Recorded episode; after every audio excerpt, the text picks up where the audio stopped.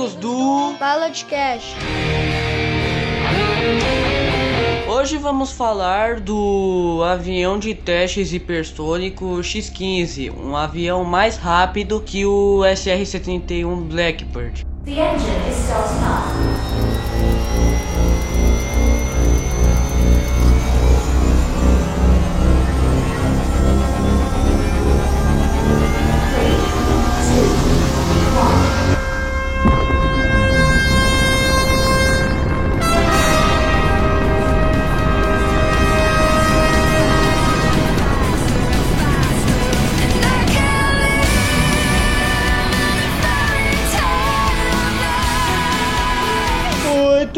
Estamos de volta. Este é o episódio número 21. Então vamos falar, como o Janjo já falou, anunciou, o X-15, o avião supremo. E por que que ele é, avião, é um avião supremo, Tidos? Porque ele é o mais rápido. O mais rápido do mundo, para ser preciso. Muito bem, esse é um avião que bateu todos os recordes de altitude e velocidade. Vamos falar deles, vamos detalhar esse avião neste episódio, o episódio número 21.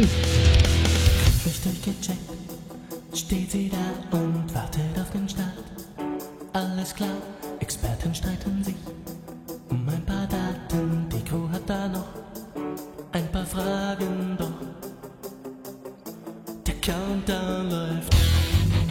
Bom dia, e aqui vamos falar sobre o X-15. Sim, mas a gente já anunciou isso. A gente já. X-15 É, tá, a gente já tá sabendo disso. é um avião supremo. Tá, eu também já falei disso, Tido. O X-15, como a gente já anunciou, é um avião hipersônico, o primeiro avião hipersônico do mundo. Tá, mas assim, o o X-15 era um avião de uma série de aviões de teste, certo? E é um, foi um avião encomendado pela Força Aérea dos Estados Unidos em desenvolvimento junto com a NASA, certo? Sim, é um avião que inclusive realizou voos suborbitais. É, é um avião de pesquisa, né? Ele foi desenvolvido, foi feito para quebrar recordes e com esses dados serem feitos novos materiais, né? São testados, inclusive, novos materiais nesta aeronave e, e com isso testado, né? Produzido novas tecnologias. O X-15, o, curio- o fato curioso é que ele é um avião com propulsão a foguete, um motor a foguete muito poderoso, por isso que ele chegava a velocidades impressionantes. Então, beleza. Ele foi desenvolvido lá nos anos 50 e o recorde de velocidade ainda é dele. né? Ele alcançou em 1967 apenas. Ele alcançou a velocidade de 7.272 quilômetros por hora. Então, essa marca,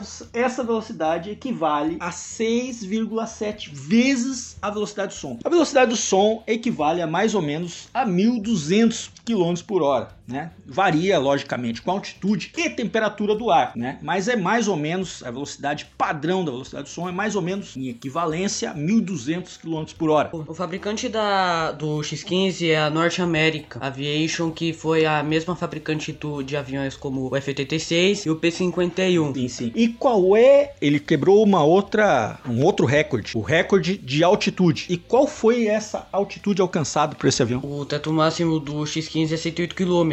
Ele alcançou a altitude de 107,9 quilômetros de distância do chão. Ele alcançou 107,9 quilômetros. Um pouquinho mais ele alcançava, arredondava 108 quilômetros. Altitude. Na verdade, a altitude né, tem a ver também com a densidade. Então, para simplificar, são 107 quilômetros. 107,9 quilômetros de altitude e é um recorde que até hoje um avião jamais chegou perto. Bom, como já dissemos, esse avião fazia voos suborbitais. Para isso, ele precisava de um motor a foguete, que todos sabemos que lá no espaço não tem ar. Então, o motor a foguete não precisa de oxigênio para criar empuxo. Exatamente. E tem uma outra vantagem. Usando um motor foguete, não existe resistência do ar que um motor a reação perderia, porque o motor a reação tem que captar o ar da atmosfera e com isso existe uma perda líquida de potência. Já o motor foguete não tem isso. A potência líquida do motor a foguete é a mesma potência bruta. Logicamente, o motor foguete dá às aeronaves de testes, aeronaves de pesquisa, que é o caso do X-15, dá a essas aeronaves uma autonomia bastante curta. São aeronaves para provas, né? Para você correr o máximo de velocidade, alcançar o máximo de velocidade possível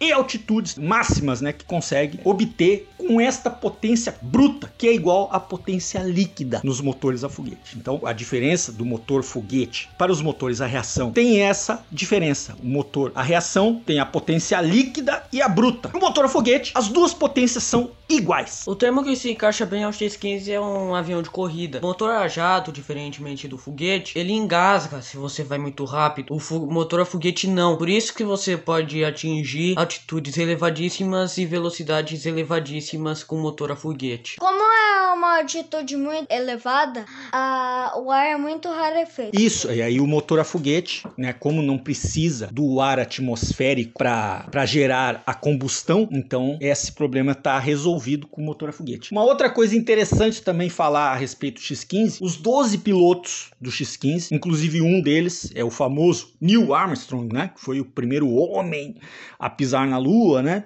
né? Tem, tem quem acredite nisso, quem não acredita. Momento Red Pill.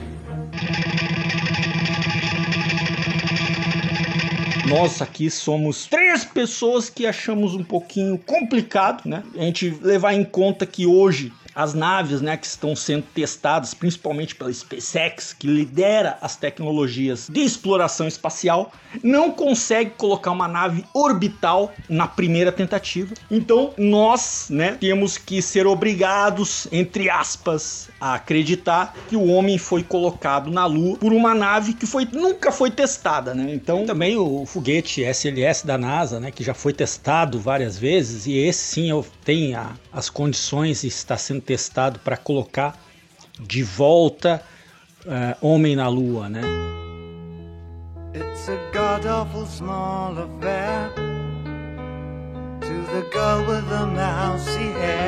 Bom, voltando ao tema, X-15 teve um dos pilotos de teste, Neil Armstrong, que foi, um- que foi um piloto famoso justamente por participar desta fa- eh, desse programa eh, do Apollo, né? E os 12 pilotos, pela altitude da aeronave, por conta da altitude que essa aeronave alcançava, eram considerados astronautas, porque nesta altitude já é considerado espaço, espaço inferior, porém é espaço. Contudo, o piloto que conseguia colocar uma nave nesta altitude ou além é considerado um astronauta. Esse motor a foguete era o XRL, XLR 99 RM2 da Tayoko. Ok. E foram três unidades produzidas. Duas se perderam em acidentes, inclusive, né, um acidente foi fatal. Três aeronaves foram projetadas. Uma se acidentou e na recuperação dela foi colocado um motor mais possante. Essa aeronave foi batizada de X-15A2, que é inclusive o X-15 que bateu todos os recordes, justamente porque tinha uma versão do motor foguete, esse motor que você acabou de citar, mais potente. Como foi três exemplares produzidos, o período de produção faz só um ano. E esse ano é o ano de 1954. Tem uma aeronave, é um X-15, inclusive é o X-15 que bateu todos os recordes, o X-15A2, está no Museu da Força Aérea, na base aérea de Wright-Patterson, no estado de Ohio, lá nos Estados Unidos. O alcance do X-15 é 450 quilômetros. E como é um avião a foguete, a razão de subida é 18.278 metros por minuto. Agora eu vou fazer uma pergunta pro Tidos, tá quietinho aqui. Tidos, esse, como é que esse avião decolava? Ele, ele decolava por meios próprios ou precisava de uma outra aeronave? Ele precisava de uma outra aeronave que era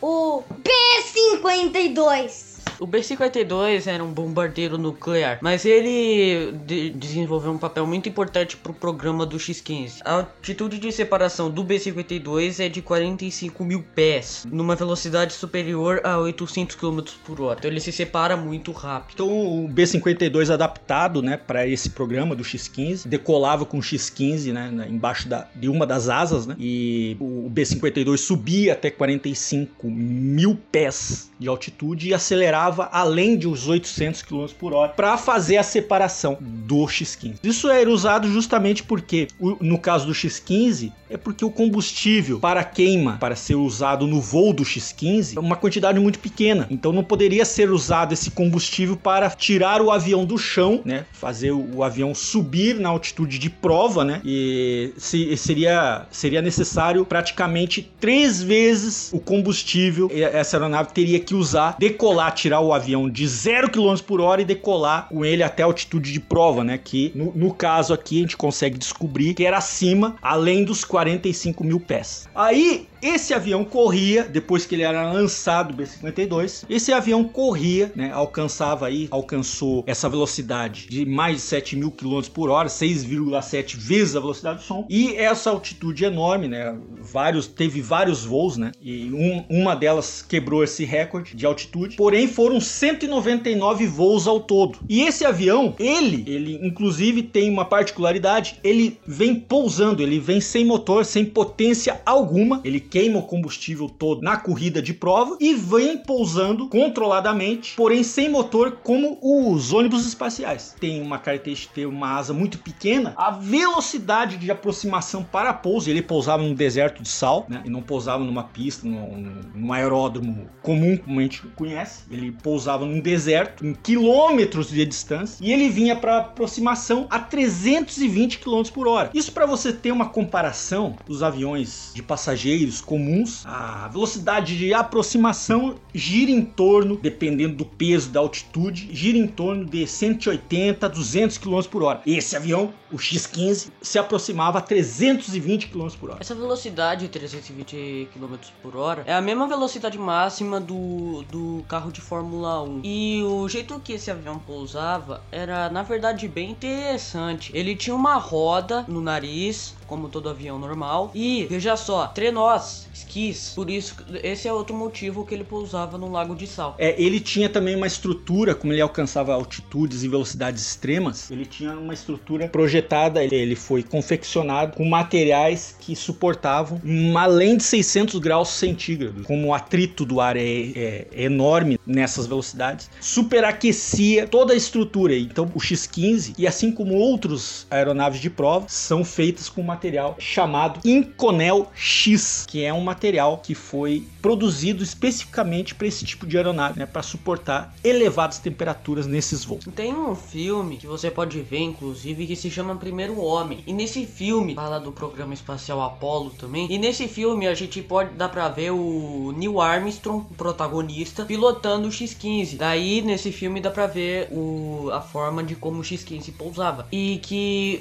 devido ao motor que chegava a temperaturas muito altas, tinha que chegar um caminhão de bombeiro e borrifar água na, no traseiro do avião. Muito importante isso. Quando ele estava em altitude elevada, como o ar era rarefeito, né, próximo ao espaço, ou até mesmo no espaço, o ar rarefeito tem um efeito negativo para os controles de voo. Aileron, leme de direção, não atuam, por conta que as moléculas de ar quase não existem, então não existe uma resistência ao ar. Para manobrar o avião nas altitudes elevadas, eram usados no nariz pequenos foguetes. Se chama Reaction Control System em inglês e eles eram usados no espaço porque no espaço, como meu pai já disse, não tinha ar para superfície de controle de voo atuarem. O abreviado para isto é, é RCS. O X-15, só para lembrar, não realizava voos completamente orbitais, só vo- voos suborbitais. Então, ele tinha um comprimento, né? É, detalhes gerais aí, o comprimento da aeronave de 15,2 metros e uma envergadura de 6,7 metros. Uma envergadura pequena e também era considerado um tijolo voador. É, Esse programa foi patrocinado inteiramente né, pela NACA, né, que é o antigo nome da NASA, em conjunto, como a gente já falou aqui, com a Força Aérea Americana e também a Marinha dos Estados Unidos. Então não foi um programa só da Força Aérea e NASA, né? ou no caso naquela época era NACA. Então e aí a Norte American foi selecionada para o programa para produzir esses três exemplares aí do X-15. O X-15 é uma aeronave importante porque o X-15 deu a abertura para muitos programas espaciais, como por exemplo o programa do ônibus espacial. Muito bem. Nós lá no nosso Instagram, nosso endereço no Instagram é o PilotCastBR e lá eu vou fazer um carrossel de imagens do X15. Então, se você não conhece, não está inscrito, não, tá- não segue a gente lá, cutuca lá o botão de seguir que a gente vai postar um carrossel de imagens do X15. Caso você não saiba a, o aspecto desse avião aí, que é um avião famosíssimo, né? Um avião aí que quebrou e recordes, né? E provavelmente vai continuar sendo dono desses recordes por muitos e muitos anos.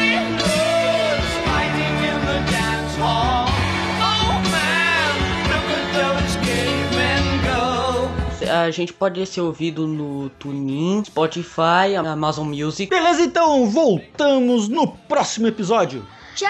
Tchau.